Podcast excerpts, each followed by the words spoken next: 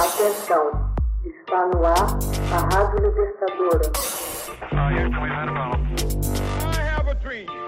Começa agora o Hoje na História de Ópera Mundi. 25 de maio de 1911. Thomas Mann concebe o romance A Morte em Veneza.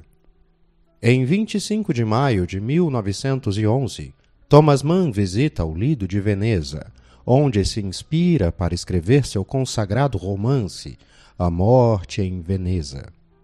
Romancista alemão, contista, crítico social e ensaísta, foi laureado em 1929 com o Prêmio Nobel de Literatura. Mann ficou muito conhecido por sua série de obras altamente simbólicas e irônicas, além de sua introspecção na psicologia do artista e do intelectual. Sua análise da alma europeia e alemã utilizou histórias bíblicas e germânicas, assim como as ideias de Goethe, Nietzsche e Schopenhauer.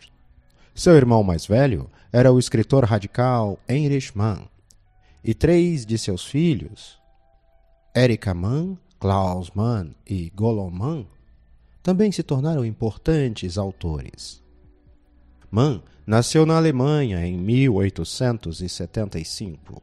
Seu pai morreu quando ele tinha apenas 15 anos e sua mãe então decidiu mudar-se com a família para Munique. Lá, além de estudar, Mann trabalhou como jornalista. Em 1898, publicou sua primeira coleção de contos.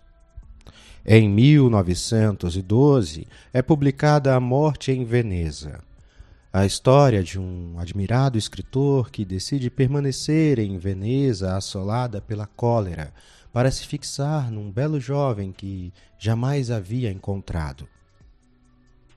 O livro aborda o dilema da posição do artista na sociedade. Em 1924, lançou sua aclamada obra a Montanha Mágica.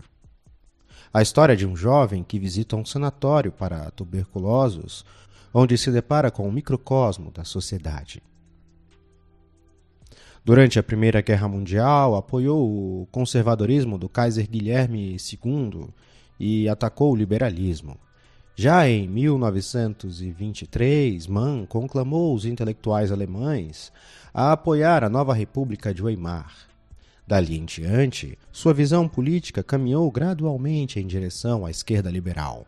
Em 1930, Mann pronunciou uma conferência em Berlim intitulada Um Apelo à Razão, além de numerosos ensaios e conferências em que denunciou vigorosamente o nazismo, encorajando a classe operária a resistir. Ao mesmo tempo, manifestou crescente simpatia pelas ideias socialistas.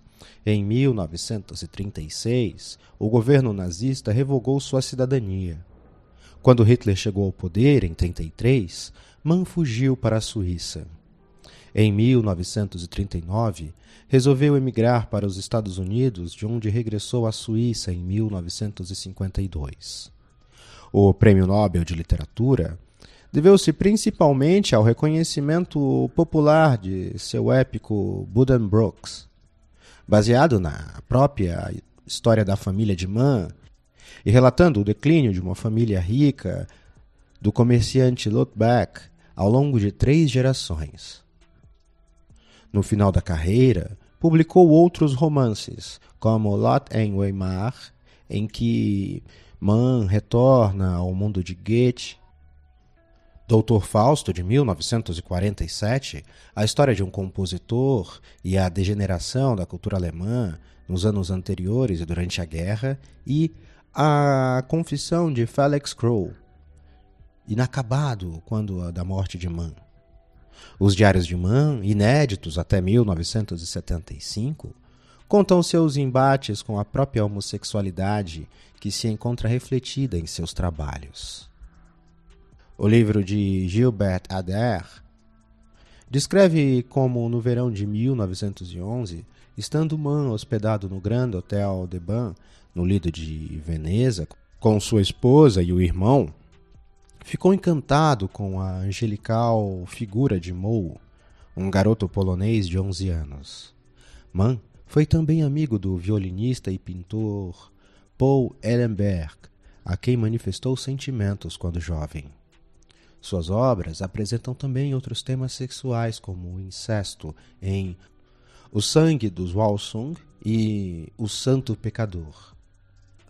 Em 1955, morre de arteriosclerose num hospital em Zurique.